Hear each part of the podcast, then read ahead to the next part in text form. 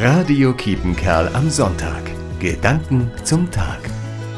Vor 40 Jahren wurde im Bonner Hofgarten von zigtausenden Menschen gegen die Aufstellung atomarer Waffen in Deutschland demonstriert. Das war auch die Geburtsstunde der Nottulner Friedensinitiative. Diese hat seitdem viele Aktionen zur nichtmilitärischen Sicherheitspolitik und zur Bewahrung der Schöpfung angestoßen und durchgeführt. Den Frieden, den gibt es nicht erst und nur ohne Waffen. Dieser Frieden, er geht viel tiefer. Jesus sagt, meinen Frieden gebe ich euch. Frieden mit mir selbst und mit meiner Lebensgeschichte. Frieden mit der Schöpfung. Frieden auch durch Verzicht, nicht nur auf Waffen. Frieden durch Gerechtigkeit und Vertrauen. Wir initiieren Frieden, wenn wir so leben, dass keiner mehr Angst haben muss vor uns.